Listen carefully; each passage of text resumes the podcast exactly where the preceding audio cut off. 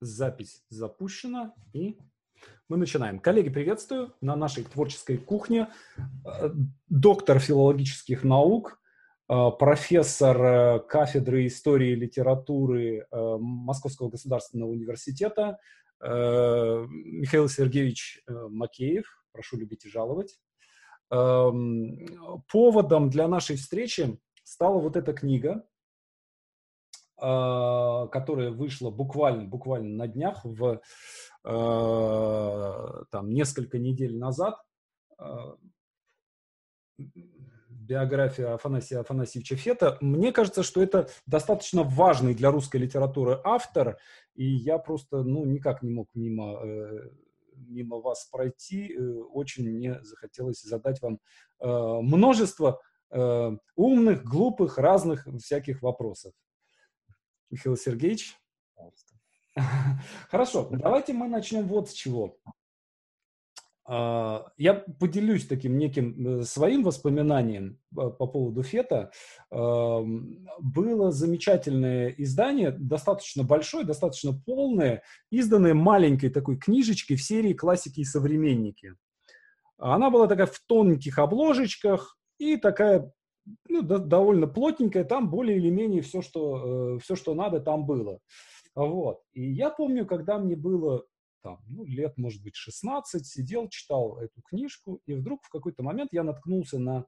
Э, ну, мне казалось, что фет — это что-то такое, ну, вот как что-то, народные песни какие-то да, то есть я считал, вот, вот Маяковский серьезный поэт, Хлебников это вот, это вот да, а Фет, ну что-то такое, ну ладно, давай почитаем, а вот, и наткнулся на стихотворение «На стоге сена э, ночью южной, лицом к отверди я лежал, и хор светил живой и дружный, кругом раскинувшись дрожал». И вдруг как будто щелкнуло что-то, и вот открылся, открылся целый мир – да, то есть вот через одно стихотворение э, это такое, это было очень сильное такое эмоциональное переживание, да, э, вот как будто вот а, текст, который адресован прямо тебе. И любопытно, что э, потом, чуть позже, когда я читал мемуары Андрея Белого, помните, такой синенький трехтомничек был, э, между двух революций там и так, и так далее, и так далее. Э, и он там рассказывал о том, как, как он открывал для себя поэтов. Он там два случая описывал. Он про Боротынского писал, э, когда через стихотворение на что вы дни, юдольный мир явлений и так далее, и так далее, да. И вот также он говорил про Фета. Тоже там другое какое-то стихотворение было, которое вдруг раз и открыла, через, через одно стихотворение открывается целый мир. Вот, извините за длинную такую преамбулу, но было ли у вас э, такое с Фетом? Был ли такой момент, когда он для вас стал э, важным поэтом?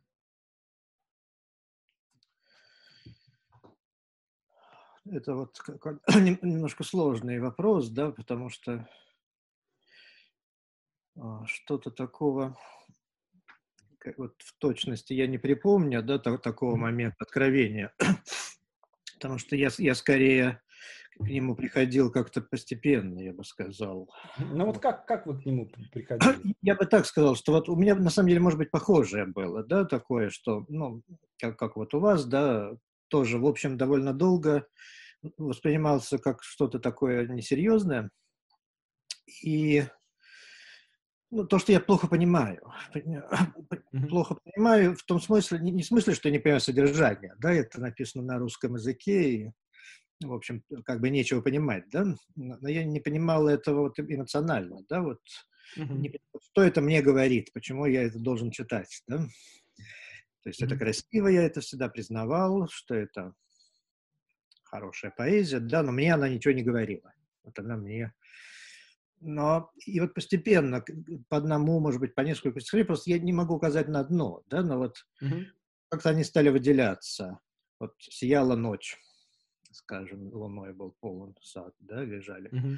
Вот одно из первых, которое вот, может быть, такое, именно потому что оно очень сильное, потому что оно очень эмоционально такое, несдержанное, так сказать, да, mm-hmm.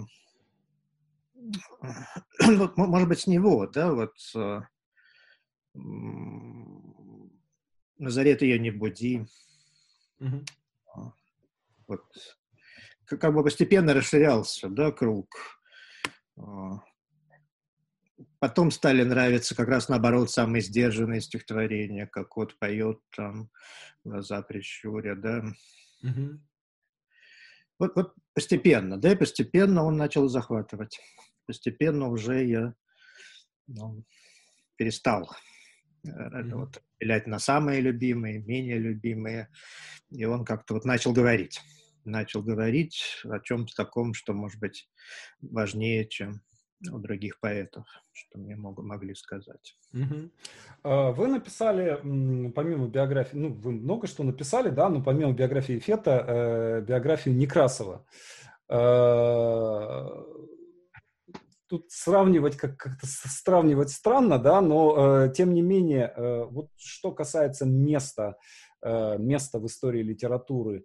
Сопоставимы эти писатели по своему по своей роли, по своему значению, да, то есть, насколько я понимаю, в то время, да, это просто, ну, как бы, ну, какой-то Фет и Некрасов, там, наш Пушкин, да, в наше время да, и э, в советское время тоже, в общем-то, Некрасов э, как-то высоко достаточно котировался.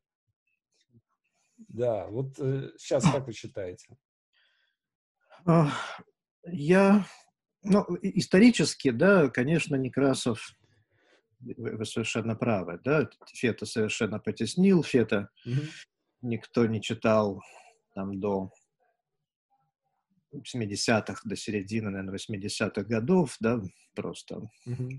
совершенно а, а где-нибудь годы в 60-е, 70-е, просто это был поэт, который известен был там, человек 10, может, его читали, 15, mm-hmm. близких друзей там, значит, родственников и каких-то поклонников поэзии. А, Некрасов же, конечно, был кумиром да, нескольких поколений. Э, вообще был единственным поэтом, да, в некотором смысле. Вообще был 60-е, 70-е годы единственный человек, которому разрешали писать стихи, так сказать, да, и быть, и петь, ну, чтобы читали, да. Да, да, да. Конечно, разрешали всем, да, но вот как-то смотрели с удивлением, да, чем этот человек занимается, какой-то ерундой, если, если он не Некрасов, да. Но, но вот затем, да, уже в 90-е особенно годы началась, конечно, перегруппировка, да, несомненно, когда пришло новое поколение читателей, пришло э, новое поколение лидеров, так сказать, общего мнения, да, общественно, лидер, арбитров вкуса, mm-hmm. да, которые, и это, это вот то, что мы называем модернисты, символисты, декаденты, да, и они, конечно, произвели рокировку.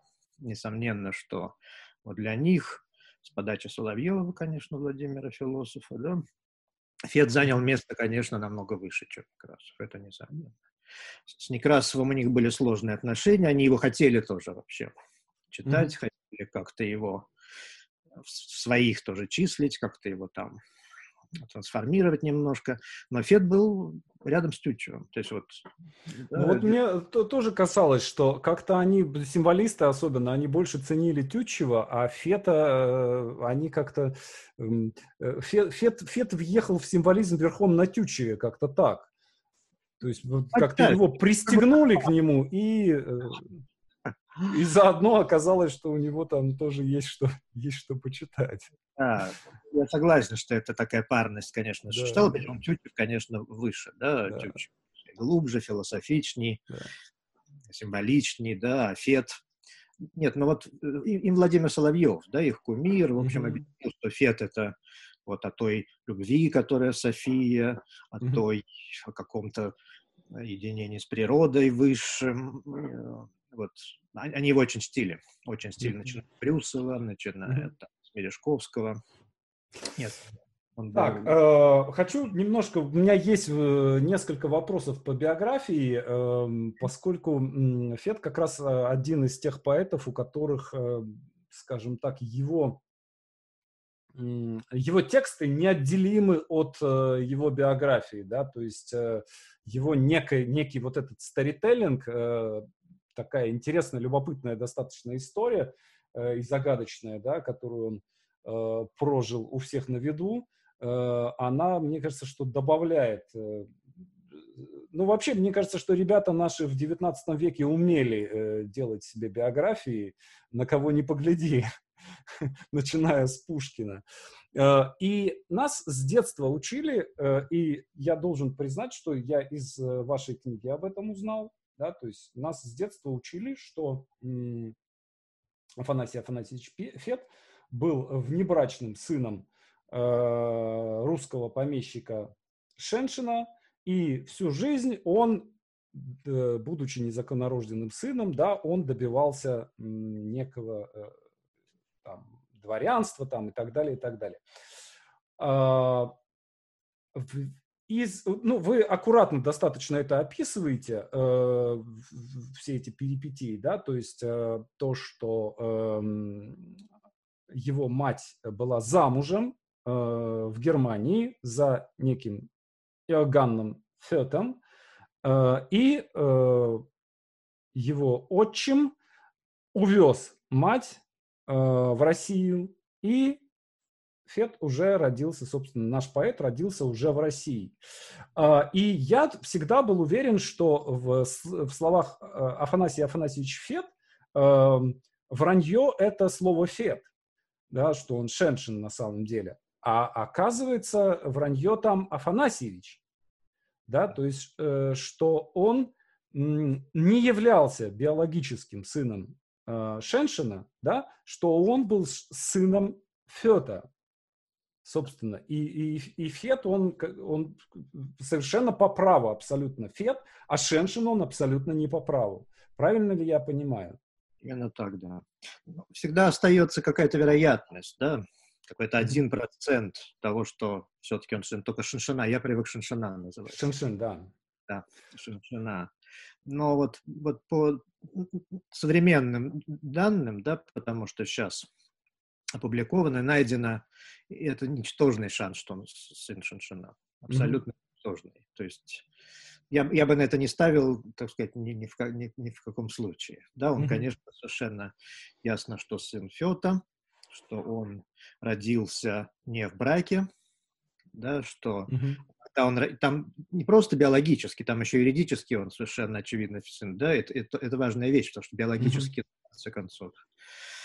А ну, он зачат был в браке. И, и родился в браке. А, и родился, он, родился а, то есть брак не был расторгнут тогда, когда он ты сделаешь. Там это даже большая проблема, чем биологическая. Вот, э, вот и это как раз вот момент, который э, мне хотелось прояснить, потому что э, я, честно говоря, э, не понял. Э, был ли, рас, э, был, э, заклю, был ли заключен брак по лютеранскому обычаю между. Шиншиным и э, матерью? Да нет, конечно, нет это легенда, которую они придумали. Ну, для... непонятно, что это подлог, который он уже там задним числом. Просто для того, чтобы как-то, ну, прилично, что за женщину он привез, беременную mm-hmm. женщину, да, привез черти откуда, mm-hmm. из Дармштадта, да, кто она mm-hmm. такая, что это за ребенок, да, и отсюда вот наспех эта легенда была придумана. Никакого лютеранского брака, конечно, не могло быть совершенно, просто потому, что она была замужем за Фетом, mm-hmm. получил развод только после того, как родился сын Афанасий. И поэтому Фет юридически и, скорее всего, биологически. Вот, то есть юридически никаких сомнений. Mm-hmm. Просто он Фета. А вот биологически, еще раз, какой-то один процент может быть там, но я очень сомневаюсь. Mm-hmm. Вот. Она получила развод только после того, как родился Афанасий. В этом-то соль. А эта вся история про лютеранский, она просто никакого не выдерживает даже ну, просто здравого смысла, она ничему не соответствует. Какой лютеранский, что за чушь. Ну да, да. А, дальше. Вот его привозят, э, привозят в, в Россию, и, собственно, здесь он м, получает сначала какое-то местное образование, потом его отправляют, опять же, в Германию на, на обучение.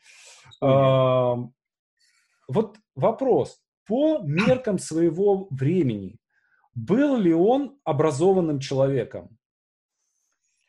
Потому что тоже там есть как, как бы есть, есть нюансы, есть варианты, да, то есть с одной стороны он вращался в, в кругах соответствующих, да, то есть э, там, например, тот же Иринарх Веденский, да, то есть он, ну, такой дядька крутой достаточно, хотя и, может быть, не настолько известный. Э, но, тем не менее, да, э, и там языки и так далее, э, ну, «Мир как воля и представление» перевел, извините, с немецкого языка, и долгое время это был как бы эталонный перевод. А, но, тем не менее, его все наши вот эти ребята, э, да, от Толстого, Тургенева начиная, да, они к нему относились как, ну, деревня какая-то, да, то есть э, неуч как, какой-то. Вот почему это происходило, и вообще, в принципе, был ли он образованным человеком? Что это было за образование? Это всегда такой сложный вопрос, да, что был ли образован, кто из нас вот, образованный человек, да, и что, что мы в это вкладываем. Ну, например, Сергей Михайлович Эйзенштейн, да, первое, что мне на голову, на ум приходит, да, но это был абсолютно образованный человек, который свободно читал лекции на французском или там немецком или английском языке, да, э, а, например, э, ну, кто? Ну, Маяковский, например, э, я думаю, что не был очень образованным человеком. Вот, вот так, вот так вот, если обозначить, обозначить, я понимаю, что, да, это измерить сложно. Измерить сложно. Но, Но по меркам, по меркам того времени. Поэтому хорошо образованный, да. да. Он, э, Веро их очень, очень неплохо учили. Веро только это не Германия, Эстония в нашем значении, да, это была Исляндия. Прошу прощения, да, это я напутал немецкоязычная провинция, да, mm-hmm. Российская империя действительно в этом смысле совершенно германизированная, абсолютно в этом смысле вы правы, конечно. Mm-hmm. Там, там неплохо учили. Там неплохо Знал ли он французский язык, кстати говоря? Конечно. Да? да. Он переводил с французского вполне успешно. Потому а, что немецкий-то да, ощущение, что для него это, ну, как бы, собственно, тот, вот, тот язык. Мать немка, которая начала русский язык учить в России. Угу конечно, немецкий. Вот, но э, он учился в Московском университете и закончил, вообще говоря, да, уж там как худо-бедно, там со скрипом, да, два раза оставаясь на второй год. С греческим у него там не лады были.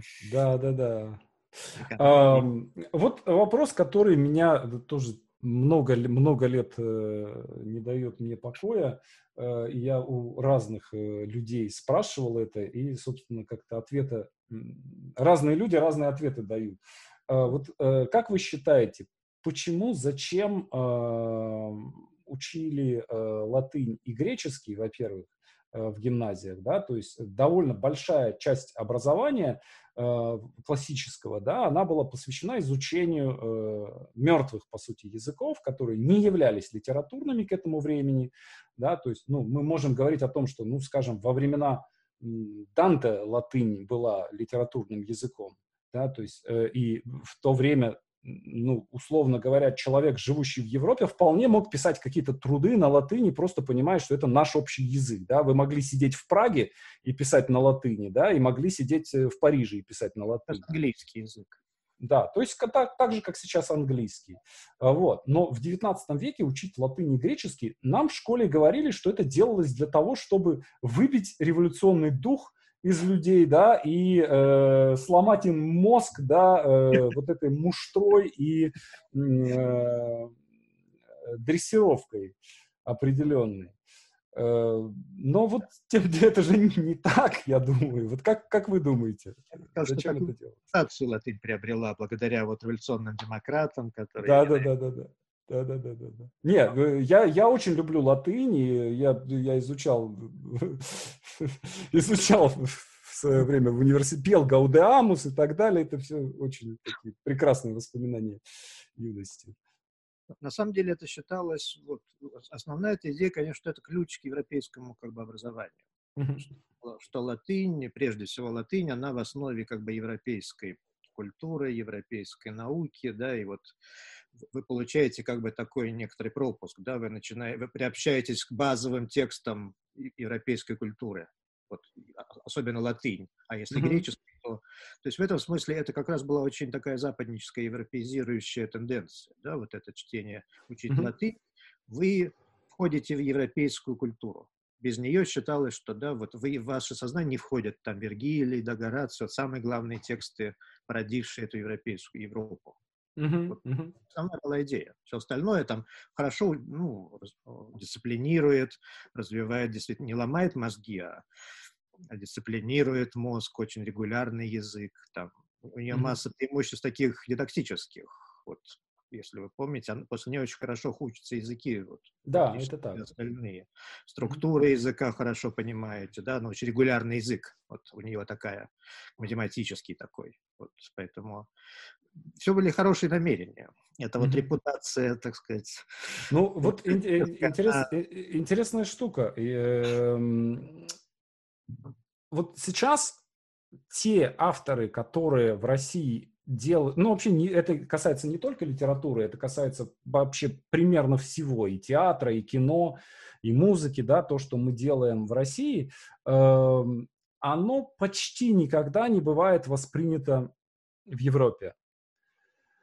19 э, век – это как раз-таки время, когда а, русская литература э, была в Европе фактически монополией, потому что я, я не помню сейчас точно, у кого я это читал, но кто-то говорил, кто-то из французов, что молодым писателям нет смысла э, учиться писать романы, э, потому что все места в литературе заняты русскими.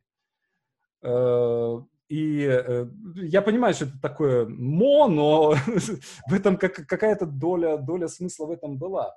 Э, не было ли это вот поэтому, что э, как бы изучение классических языков э, европейских и классической литературы нам дало поколение, которое разговаривало с Европой на одном языке.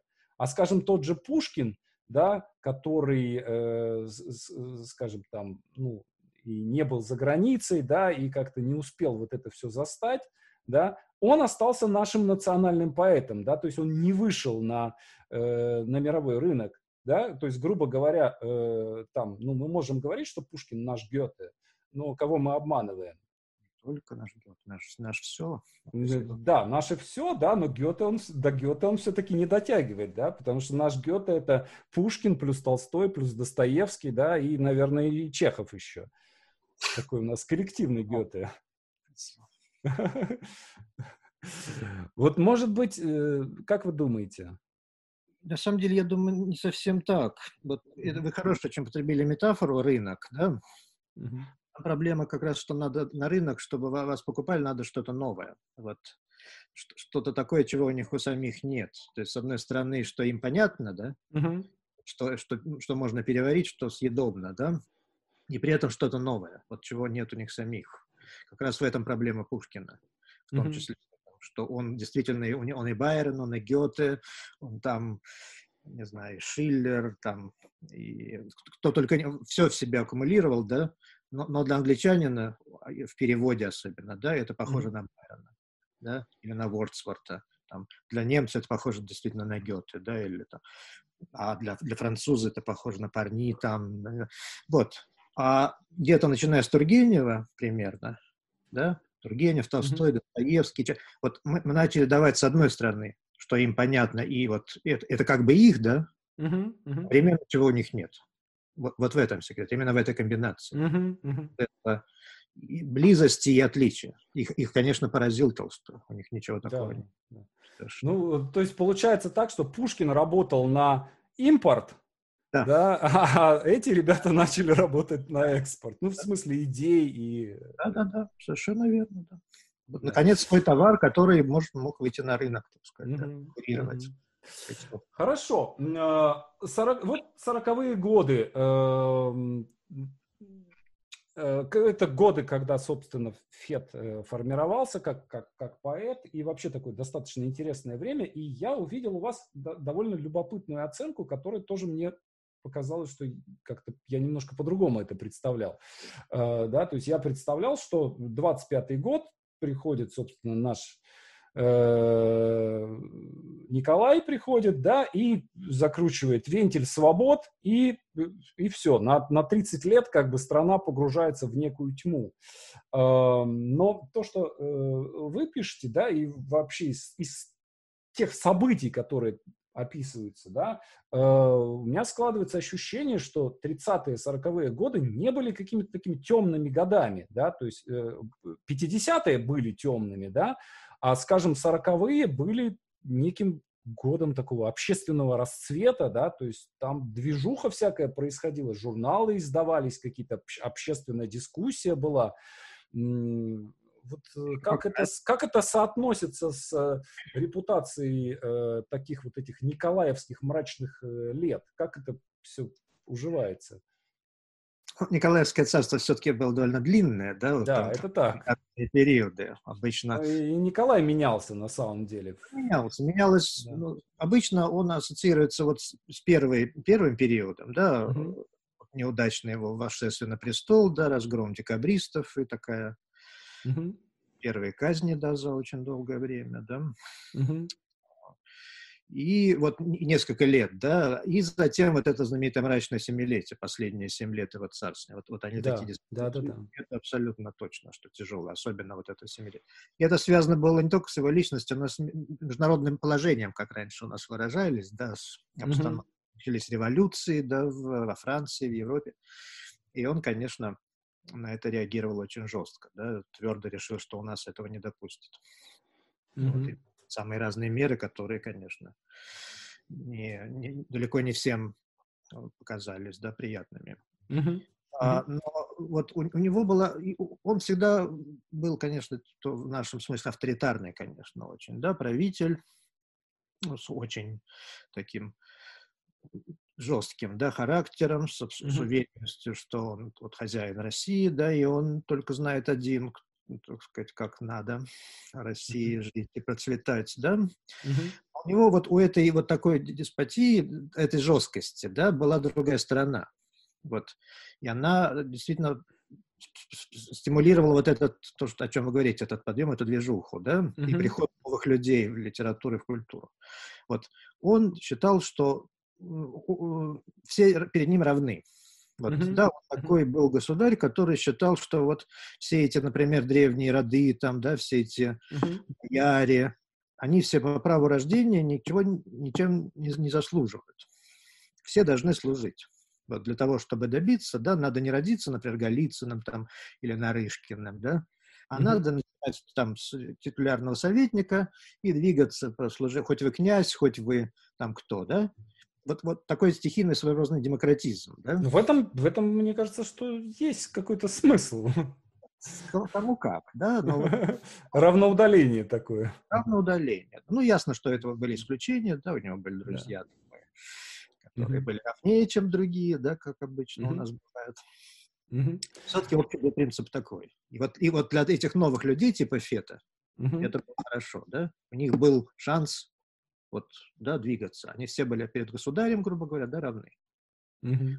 Голицын, Хошевефен, да, в принципе. Угу. Что такое, что такое было гегельянство того времени э, и почему именно э, Гегель, э, честно говоря, я тоже этого не, не совершенно не понимаю, да, то есть для, для современного человека Гегель это очень такой как бы ну, сложное достаточно чтение, из которого, э, в общем, сложно что-то понять, честно-то говоря. Э, но э, вот что они в нем видели такого, и почему он так, как бы, как-то очень сильно выстрелил, да, mm-hmm. еще у этого самого в «Отцах и детях», да, поминают, что вот были гигелисты, а теперь вот нигилисты. Э, и почему, э, и как, как у Фета отношения складывались с этим всем? Такой комплексный вопрос, да. Почему вообще? Потому что ну, была мода, да? Была мода, Гегель был абсолютно европейским светилом. Но и... почему Гегель, а почему, например, не, не знаю, не Кант, например?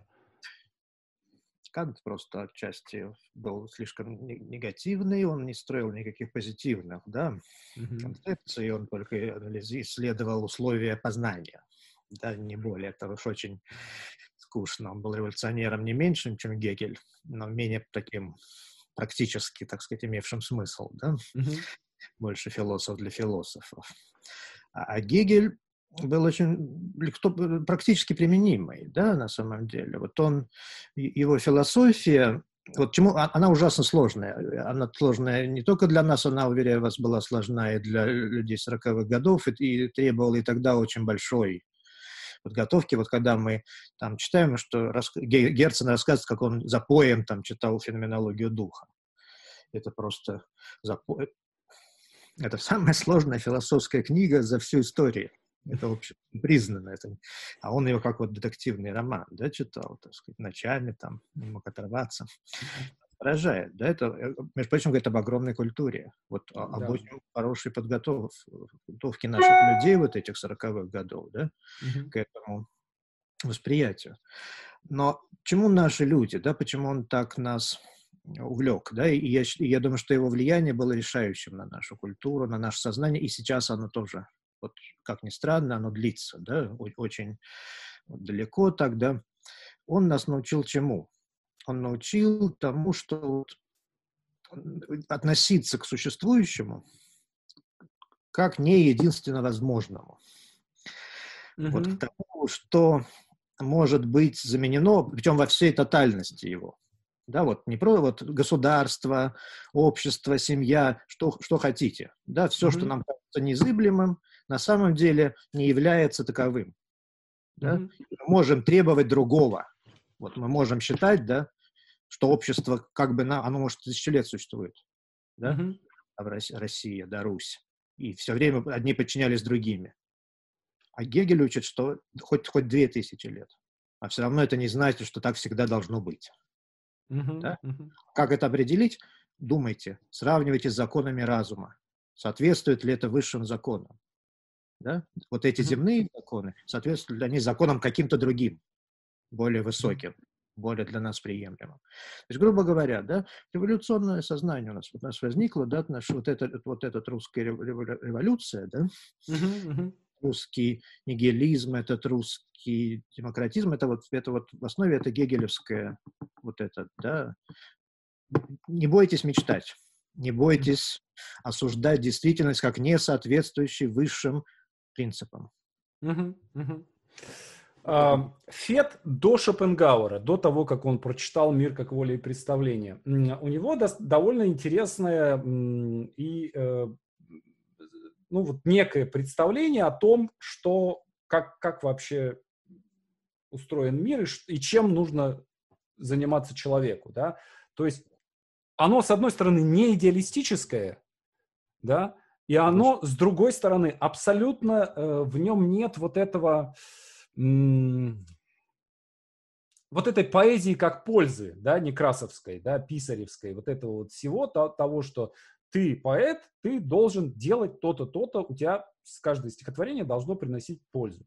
То есть, с одной стороны, он отказывался от спекулятивных каких-то вот этих вот вещей, да, я буду думать о смысле бытия, я буду думать там о том, о сем, о пятом, о десятом. Нет, я буду э, там служить, э, выслуживая это самое, там, зарабатывать себе деньги, да, э, то есть заниматься практической какой-то жизнью, да, делать себе карьеру, заниматься э, каким-то выстраиванием своей вот этой биографии, встраиваться в социум, да, то есть он был полноценным членом общества, вот как только можно, да, мировым судьей работал. Э, и при этом его искусство, оно было как будто вот немножко в стороне спрятано, да, то есть он не не козырял вот этим вот, э, э, вот этой поэзией как инструмент принесения общественной пользы, да, то есть его стихи, они такие вот нарочито бесполезны. Вот как, как это все у него уживалось? И главное, откуда это взялось? Потому что вот ощущение, что это как бы на ровном месте, да, то есть нет такого, то есть, ну, мы можем там Гоголя, Лермонтова, Пушкина, да, мы их всех можем там отследить, что откуда пришло. А тут как будто вот из ниоткуда. Я, вы знаете, что я думаю, что тут, вот я, я вообще об этом много думаю, может быть, главная проблема, то, что это ну, фет, что нам бы хотелось бы. Вообще-то все, масса людей именно так примерно и живут. Mm-hmm. Грубо говоря, человек приходит, вот он на работе, и он mm-hmm. по должности, например, изучает там молекулы или микробы.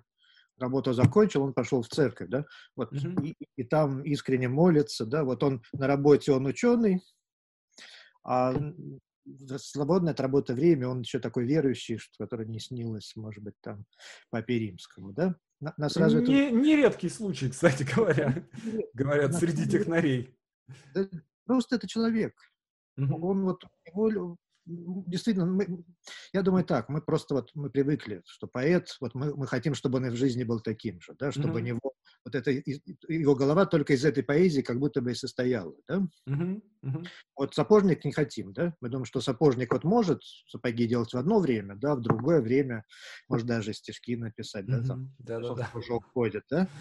А вот и мы, ну, к сапожнику не предъявляем, да, такого требования, что он вот сапожником все время был, да, и ночью сапог, и утром просыпался про сапоги, ну, а вот к поэту э, предъявляем.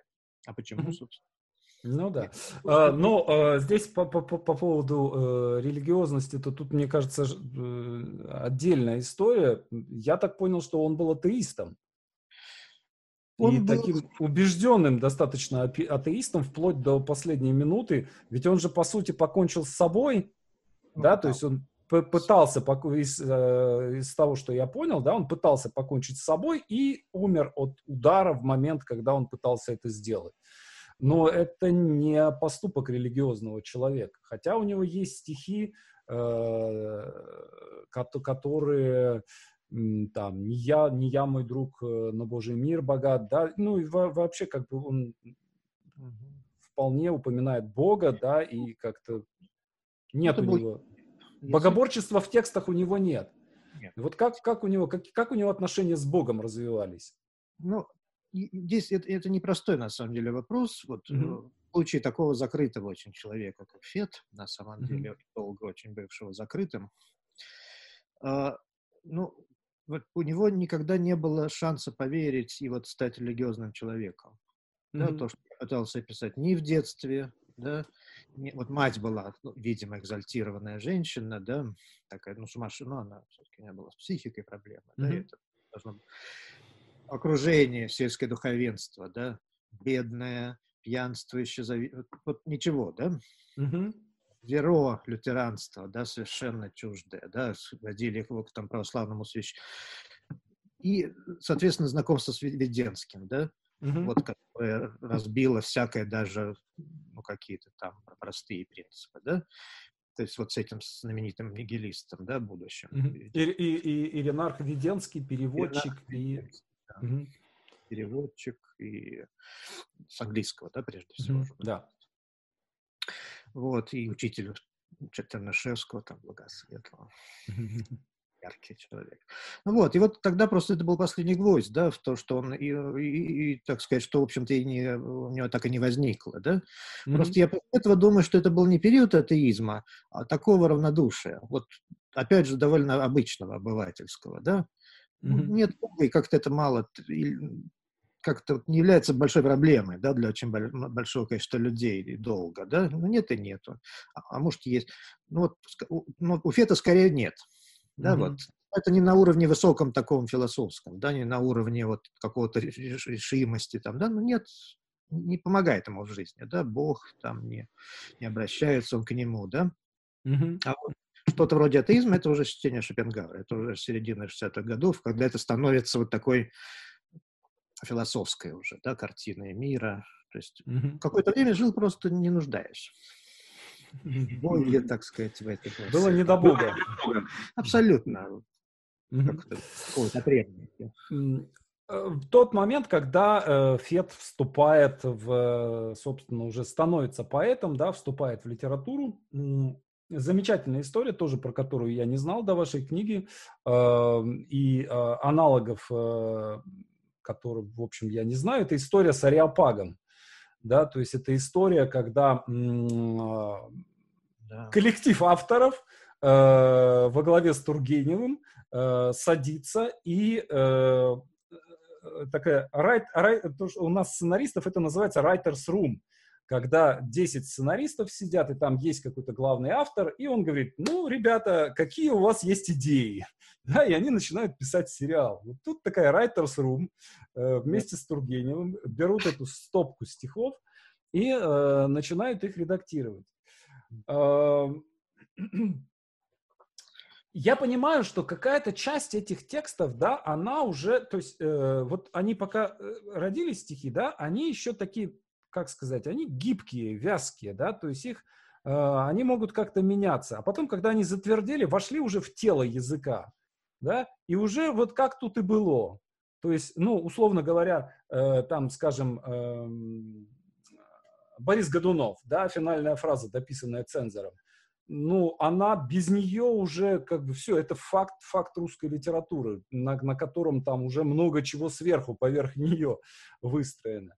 А, а вот как вы считаете, вообще э, в целом вот это влияние вот этого ариапага э, на него э, и на тексты, оно было скорее позитивным или скорее негативным? ужасно трудный вопрос. Вообще вы совершенно правы, что это беспрецедентный как какой-то случай просто в истории, как минимум русской литературы, чтобы автор вот настолько позволял себя править, настолько позволял своего текста делать что-то такое, просто, просто это поразительно, действительно. Мне а, показалось, кстати, что тут было даже не то чтобы доверие, а тоже какой-то немножко пофигизм такой. То есть как-то он немного, ну, как бы, да, хорошо напечатают, ради этого надо, ну, потерплю, да, то есть что не было, он как-то не, не дрался с ними за свои эти самые, да, то есть как-то спокойно он очень к этому отнесся. Как иногда называют авторская булия такая, да, вот mm-hmm. автор, отсутствие авторской воли, да.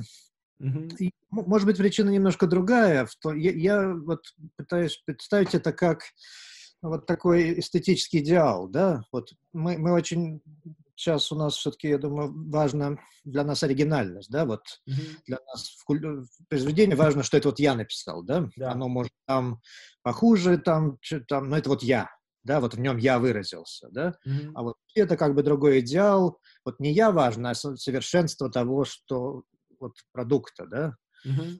Вот поэтому он позволял другим, да, кому доверял там вкусу их, э, оценкам, поэтому вот э, важно, что получится в конце, да, пусть это уже mm-hmm. не похоже на меня, да, но зато это само по себе там шедевр, да. Вот, возможно, была такая установка у Фета. Но позже он отка- откатывал э, тексты, переработанные вот этим ариапагом, или оста- оставил в тех редакциях? Это ужасно. Все оставил. И все даже оставил. еще переиздал. Практически все, да. И даже еще раз переиздал, что вот особенно плохо. И это уже все, это авторская воля, считается, что это финальный вариант, и мы Нет, как бы... Это просто вот отчаяние приводят любителей фета, эта ситуация, потому что ну, в некоторых случаях ужасно жалко. Вот mm-hmm. самые там такие крутые текстологи, самые последовательные, все равно, вот, да, есть закон, последняя авторская воля, да, да? вот этот текст. И все равно вот возвращают эти фетовские, но то, что ужасно жалко в некоторых случаях, вот, скрипя сердце, поступая с принципами, но, но возвращают часто, да. Жалко. Ну, там особенно, особенно меня, конечно, зацепило э, как-то Тургенев, да, то есть переписал ему книгу, а потом кому-то там в письме говорит, что да, вот у Некрасова-то, Некрасова-то лучше читают, чем Фета. Чувак, ты же сам ему, это ж твоя работа. Конечно, такой, такой немножко, немножко цинизм такой. Да, э, отношения с Толстым. Э, они примерно, примерно в то же время прочитали Шопенгауэра, более или менее там чуть ли не одну книгу там на двоих. Да, и, э, и выводы из Шопенгауэра сделали совершенно разные. Да, то есть э, Толстой начал Э, на мой взгляд, э, как, как он всегда это делал, э, очень неестественно убежать, убеждать себя в том, что он является немерено религиозным человеком. Особенно вот эта вот история с тем, что, ну, вот это его прекрасный его стиль вот этот, да, что это же так просто, как выйти из горящего, из горящей комнаты в открытую дверь. И понятно, мы понимаем, что на самом деле и комната не горит, и дверь не открыта, и там не выйти надо, да, но вот это вот его вот эта вот мощь, да, убеждения и образность, э, и э, вот мне показалось, что он и разошлись-то они с Фетом э, потому, что Толстой, как, как все как бы такие вот неофиты, да, пытался убедить себя прежде всего, да, но себя-то не убедишь, поэтому вот все, всех вокруг себя э, он дубиной вот этой своего убеждения убеждал и много кого убедил, да, а на Фете наш, нашла коса на камень. Да, Свет вообще был очень большого мнения о себе, его убедить было трудно. Он славился упрямством таким вот. Просто, да. Но при этом это ужасно. На самом деле, вот их переписка Фета и Толстого, она потрясающая, интересная. Mm-hmm. Два умнейших человека. Вот я такое огромное удовольствие получил, и вот ну, даже мне трудно. Вот там единственное, немножко сократили меня в этой книжке. Я, я немножко увлекся, и у меня было больше посвящено это их, их отношениям. И по просьбе издательства немножко сократить. Но, да, это, конечно... Я, я считаю, что в их дружбе заведомо был изъян. Вот, да, такое бывает, что два человека похожи, вроде как вот, да, и, причем длилось-то долго, да, там mm-hmm. почти больше 20 лет, 25 там лет примерно, да. И, и, и при этом это случайное совпадение. Вот. А, и, ну, и пока вот чего-то не произойдет, что их, что обнаружат, что они совершенно разные, что они просто поразительно разные. И вот так с Фет, Фет и Толстого произошло. Вот вдруг раз что-то такое случилось, и просто поразили, что совершенно ничего их не объединяет, ничего не связывает. Совершенно разные люди. Вот удивительный совершенно случай, конечно. Любопытный. Да, на, на ровном месте как-то раз и... Ну, вот мне, кажется, мне кажется, что там были гораздо более близкие отношения, чем, скажем, у Фета с Тургеневым, который, в общем-то, формально, формально являлся его, ну, по сути, как бы человеком, который привел его в литературу. Да, был вот. таким ментором в каком-то смысле. Конечно. Это причем очень странно, да, что вообще-то Фет раньше начал, раньше стал известен. Да, да, да. Вдруг да. Тургенев оказался его, так сказать, учителем и воспитателем на каких-то непонятных, в общем-то, основаниях. Это тоже забавно. Ну, да, да, да, да. да. Ну, э, иногда, на самом деле, опять же, когда смотришь, э, сопоставляешь даты, да, то есть мы представляем ФЕД, это там, ну, 70-е, 80-е годы, да, то есть вот это где-то так.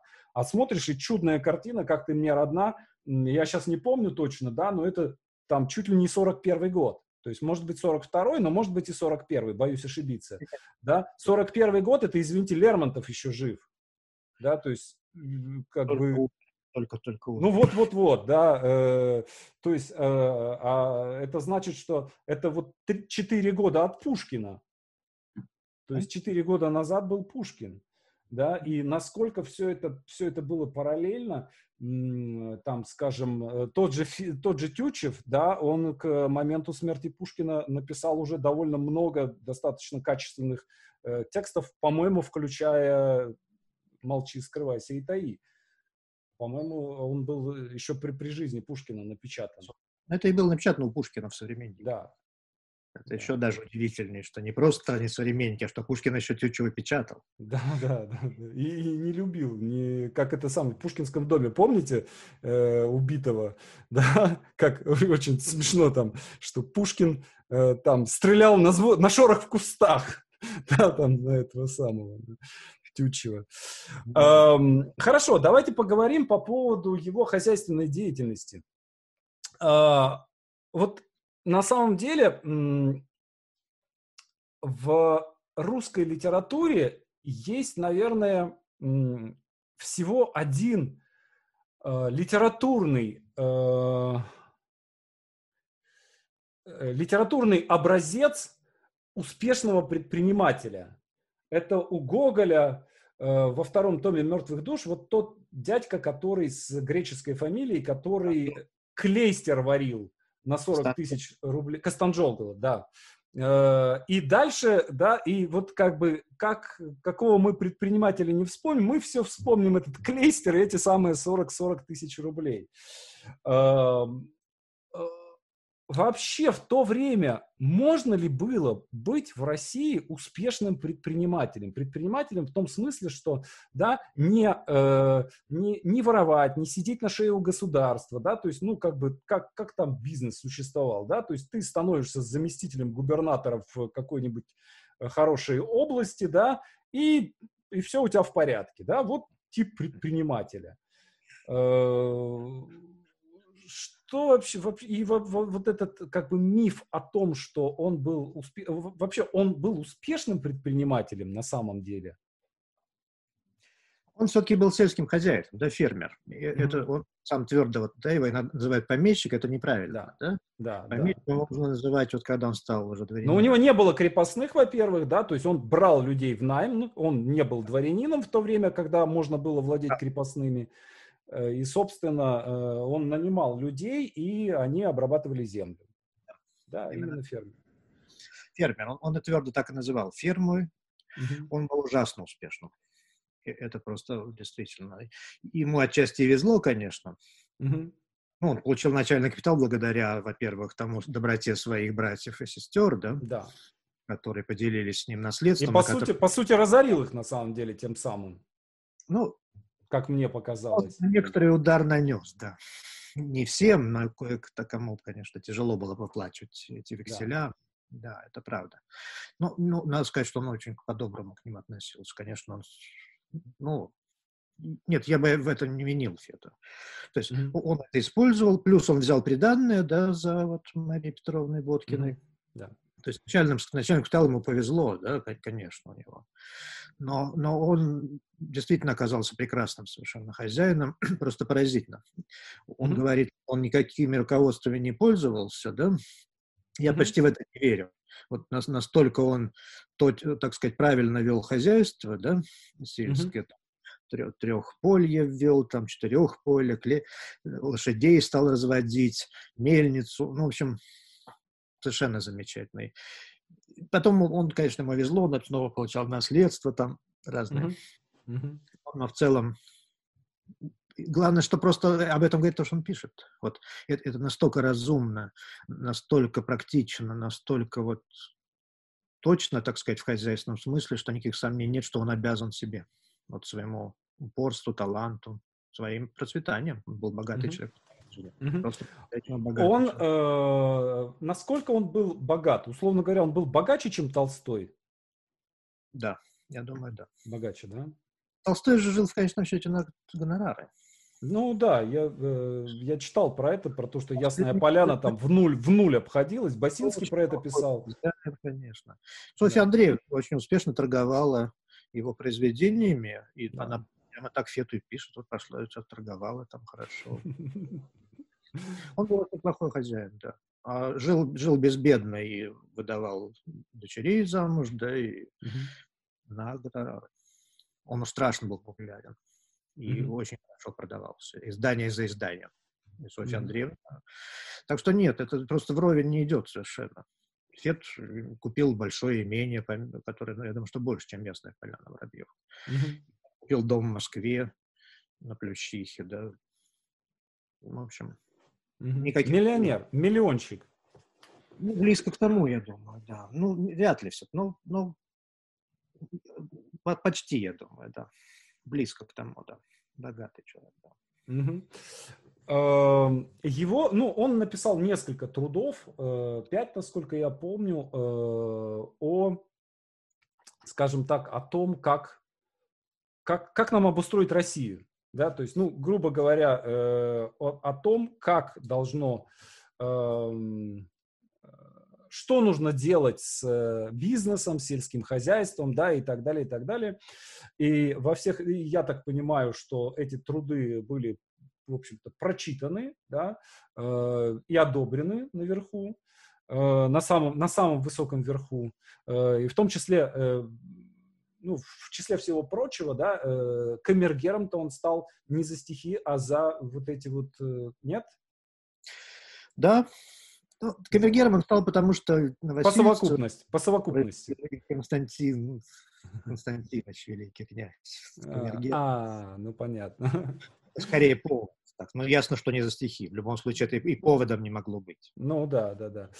А, почему он так нападал на общину? Почему она так ему... Э, что, что вообще, что он хотел сделать? Он хотел хозяина, фермера или вот что, как, как он это себе представлял? Он считал так, да, чем община, община э, воспитывает паразитизм. Да, это mm-hmm. такой протекционистский механизм, да, который превращает работника, ну, как бы в того, кто не заинтересован в своем труде. Mm-hmm. Mm-hmm. Да, который не заинтересован, например, в том, чтобы ну, зарабатывать деньги. Да? Он, ну, грубо говоря, он знает, что если даже он будет лениться, если mm-hmm. он будет плохо работать, нигде не работать, его все равно поддержат, не, не умрет с голода. Да? Вот для него э, это круговая порука да? Для, для Фета. Э, это, это поддержка паразитов и лентяев, да? тех людей, которые не хотят по-настоящему трудиться. Да? Она их избавляет от ответственности за свою лень да, uh-huh. дурное обращение с там, хозяйским имуществом, да, за то, что они ломают, там, что они пропивают, что они уходят в отпуск, да. Uh-huh. Вот. Он хотел чистых отношений. Работник, рабочий, работник и хозяин, да. Вот есть землевладелец, он нанимает, он нанимает не члена общины, а вот просто одного человека ответственного, да, который, с которым можно иметь дело по ясным, четким правилам он, вот, который, да, и вот этот самый работник сам отвечает за них. Да? Ему некуда mm-hmm. так сказать, да, он берет на себя ответственность. Поэтому все остальное, вот, вот такое, такое отношение Фет видел как прогрессивное, да, как единственное способствующее какому-либо экономическому росту, да, стабильности, там, просто сельскому хозяйству. Uh-huh, да? uh-huh. Вот а община, да, для него была вот этим, да, разрушительным паразитическим явлением. И он, конечно, был прав совершенно. Ну, то, то, что мы, увидели, то, что мы увидели с колхозами, что, что дальше происходило, в общем-то, более-менее... Да, поддержка того... Ну, еще раз, есть другая логика, понимаете? Там mm-hmm. то, что на него сразу обрушились, да, эта община была, так сказать, да, да. идолом народников, да, это... Да, в общем-то, Александр Третий общину не отменил, да, он как mm-hmm. раз был за потому что все боялись ужасно вот этих пролетариев, да, этих безземельных крестьян, которые mm-hmm. да, вот начнут разоряться, которые будут шляться по дорогам, превратятся в пролетариев и, соответственно, да, в революционную силу, которым, помните, нечего терять, да, кроме цепи. Да, да, да. Ну, а я, здесь, я думаю, что огораживание в Англии э, все, все хорошо помнили. Да и не только. Вот вообще это пролетаризация, да, вот mm-hmm. в Европе, да, все видели в этом пролетариате, да, вот, вот эти крестьяне, оторванные от земли, да, идущие mm-hmm. куда-то на заработки в город, вот всем, одни их жалели ужасно, mm-hmm. как Александр Третий, например, да, mm-hmm. он, ему было жалко, он такой был, он протекционист, отец такой, батюшка, mm-hmm. я себя очень мыслил. Другие mm-hmm видели в этом революционную угрозу страшную, да? Вот куча людей без земли, без всего, да? Нанимаются, mm-hmm. и завтра ты вы их поведете, соответственно, строить баррикады, да, и потому что все равно нечего терять, вот как Маркс, да, справедливо. Mm-hmm.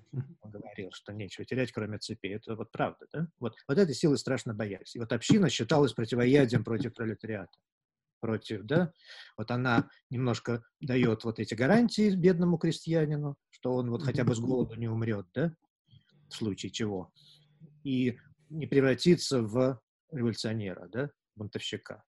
Вот эти аргументы Фед презирал. Он считал, что это чушь собачья, что в России масса работы, да, если хотеть, да. у нас бедности, пролетариата не будет, считал Фед. А если вы не работаете, да, значит, вы не пролетарий, а паразит. Вот, и вам туда и дорога, так сказать. Чтобы... Ну, мне кажется, он прав в этом.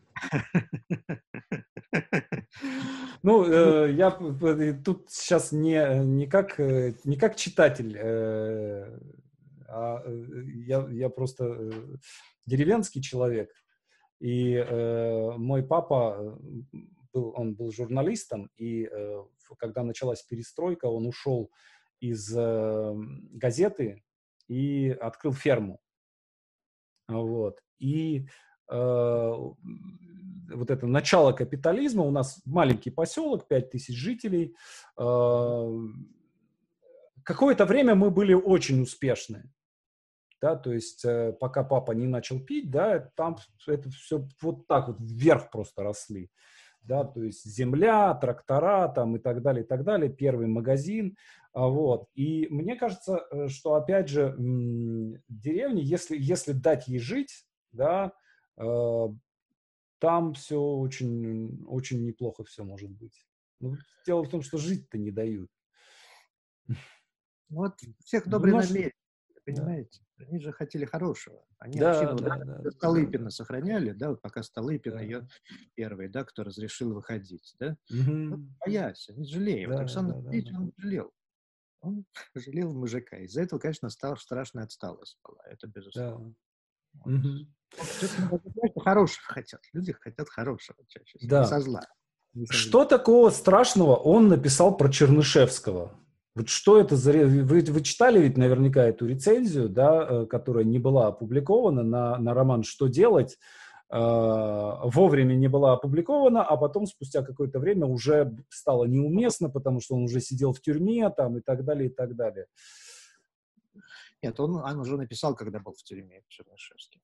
Это, это важный штрих, на самом деле. Она... А, угу том-то и дело, конечно. Вот такая рецензия написана человека, который сидит в тюрьме и ну, готовится. Скажем, так себе, так себе поступок, прямо скажем. Даже Катков не решился напечатать. Все-таки Катков, даже Катков был все-таки литератором, и какую-то mm-hmm. имел как бы, минимальную корпоративную да, солидарность. Вот, чтобы писатель, вот, ну, фактически донос. Да, вот они mm-hmm. с Боткиным писали, вот э, они, их в чем тактика? Они вот э, понимают, что это изопов язык, да, mm-hmm это умолчание, насказание, и они его шаг за шагом расшифровывают, да, и показывают, что это роман, это не роман, а такое указание, как нарушать российские законы, как там презирать семью, как, да, там, тайные браки совершать и прочее. То есть вот mm-hmm. Да, и, и, и считают, что оказали огромную услугу, так сказать, правительству, да, и взвредили вот этот яд, да, который там содержится. Вот в этой ситуации, конечно, ну, при всей моей вот, объективности тут трудно. Я бы тоже не напечатал, говоря грубо. А вам не кажется, что вот на самом деле Катков ему оказал очень большую услугу, потому что если бы эта рецензия была напечатана, а, он бы просто ну, до конца дней своих не отмылся бы. То есть это осталось бы на, на, на, на нем... Э, да еще советское время, да, когда Чернышевский стал кумиром. Ну, так он и тогда был кумиром как и он, ну, когда да, да. на каторгу ему цветы бросали, плакали. Да, да, да. Я, я думаю, что у него уже была репутацию трудно испортить, я бы сказал, была такая, что, в общем, не было страшно. А поэтому, ну, он, он впоследствии написал, может быть, даже и похуже вещи на самом деле. Другое, другое дело, конечно, это хорошо, это услуга. То есть то, что это услуга, mm-hmm. это напечатали, это безусловно. Раз потом он не стеснялся. Вот как, как, как бы к Фету не относиться, но он не стеснялся. Он писал прямо. Говорил, что думал. Э, мать Фета была, э, имела душевную болезнь, скажем так, и эта болезнь по наследству передалась э, всем ее потомкам, да, и там практически все его братья и сестры, да, все э, они э, там в той или иной степени, все потомки э, закончили плохо в смысле здоровья, кроме Фета. И у одной сестры еще. А, не было ли у него, может, может ли быть так, что мы чего-то не знаем? Не было ли у него каких-то проявлений э, вот этой душевной болезни, о которых, может быть, мы не знаем? Или он все абсолютно здоровый, как этот самый. Потому что вот странно так, да, то есть э, как так, э, ну, всех зацепило, а вот их двоих, да, это как-то обошло. Даже с точки зрения биологии не очень объяснимо. Потому что там уже в третьих поколениях, да, там уже какие-то у него племянники, да, и так далее, то есть вот что-то там прям совсем плохо было. Я боюсь, что тут не могу поддержать вот в таком биологическом, да, психиатрическом да, смысле. Да, да не, не знаю, насколько это странно. Э, ну, не замечали ли вы каких-нибудь странностей в его поведении? Вот так вот я аккуратно выражусь. я не вижу. Еще раз, но я не психиатр, может быть, какие-то мелкие. Но, и я думаю, что все-таки нет, и вряд ли стоит подозревать. Mm-hmm. Там у, у страшно много осталось документов. Вот где-то же должно было проявиться. То есть он mm-hmm. много писал писем, да, какие-то должны были быть все-таки свидетельства, не знаю, как, как уж там они, да. Другое дело, что это могло окрашивать вот mm-hmm. страх перед этим, да, и как какое-то вот такое самоощущение, да. Вот в этом смысле, может быть, э, это как-то сказалось. Mm-hmm. мы не. Сам, вот это было самое запретное. Вот две у него были запретных, да, темы. Это его рождение, никогда да. я никому не говорил правды, кроме Марии Петровны, да, будущей mm-hmm. жены. Да еще и зафиксировал, кстати, да, письма. Да, да, да. Которое, вот, письмо, которое она э, завещала положить с ней в гроб. Да, но не выполнилось. Вот. А второй вот его, это вот наследственность. И вот никому, никогда, ни словом. Вот, mm-hmm. То есть он честно в мемуарах пишет про братьев, про, про сестер, про сестру, про племянник. Да, mm-hmm. говорит, что сумасшествие, описывает симптомы.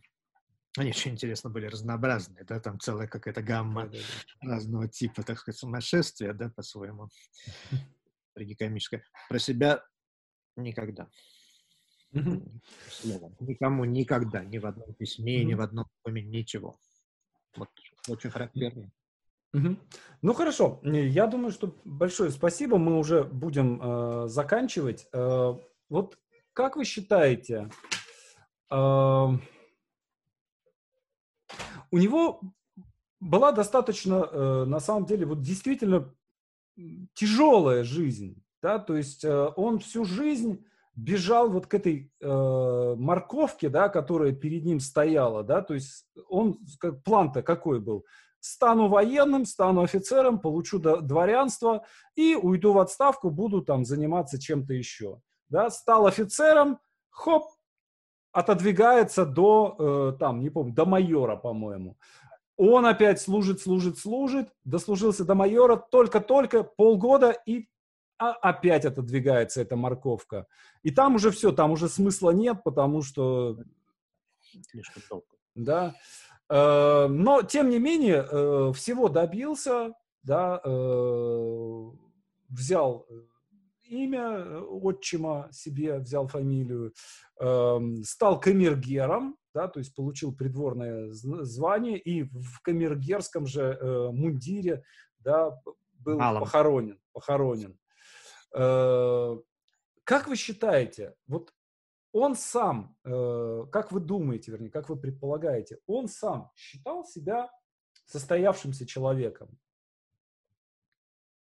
Уж чего-чего, вот этого у него не, не, не, занимать ему. Уверенности в себе, уверенности в том, что он самый лучший, что он самый лучший поэт, что он самый умный человек, что он лучше всех знает Россию, что он лучший, лучший хозяин на свете. Вот mm-hmm. это абсолютно определенно, абсолютно состоялся, был уверен в том, что все лучше всех. Вот mm-hmm. во всем брался. То есть как поэт просто считал себя скромно, что все сверчки передо мной. Все современные поэты, вот кроме Пушкина и Лермонтова. Все остальные, свер... ну и Тютчев, да, Тютчев, конечно. Все остальные, Фу. Поэтому, да, в этом смысле человек совершенно благополучный, никаких сомнений, да. А, как вы считаете, сейчас в э, читательском сознании э, Фет занимает ну, во-первых, какое место он занимает в читательском сознании, э, и э, достойно ли его это место, да, то есть мы понимаем, что э, писатели в разное время, да, э, они вдруг, там, условно говоря, северянин тот же, да, э, который король поэтов, да, потом северянин, что это, ребята, это, а потом вдруг раз и э, я помню свои ощущения, да, э, когда сначала ты читаешь «Ананасы в шампанском», это прям кайф, когда тебе там лет 15. Потом а. ты, когда уже там прочитал все остальное, уже как-то, ну, северянин, ребят, ну, как бы.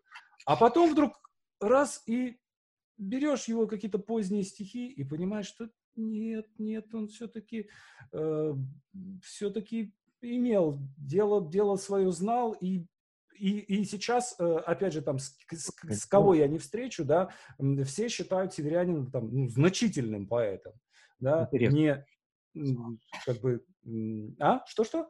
Интересным, я бы сказал. Ну, да, да, то есть, ну, не, э, не просто пустышка ананасы в шампанском, да, но там есть смысл, да, то есть, э, там, ну, условно говоря, э, там, ну, с Ходосевичем-то где-нибудь там по-своему, да, тут я понимаю, что измерять как-то так себе, да, э, всегда. Вот как вы считаете насчет Фета? Фет. Фет хотел быть поэтом и всегда считал, что он поэт для избранных, mm-hmm. для нем. И, и никогда и считал, что это нормально, да, что настоящее искусство и не должна воспринимать вся нация по-настоящему. Да? Mm-hmm. Есть некоторые избранные люди, которые наделены в силу воспитания, в силу рождения, вкусом, образованностью, способностью воспринимать прекрасное. Их mm-hmm. мало. Вся остальная нация, достаточно того, чтобы она знала это имя, чтобы она его уважала, чтобы она его ценила как своего достойного там согражданина, гордилась. Mm-hmm. Вот это то, что есть. Это mm-hmm. то, что получилось.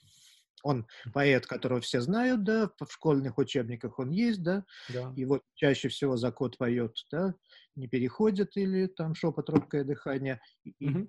не понимая, да, что это, в чем это тут, почему это здорово, то, что кот поет, там, глаза mm-hmm.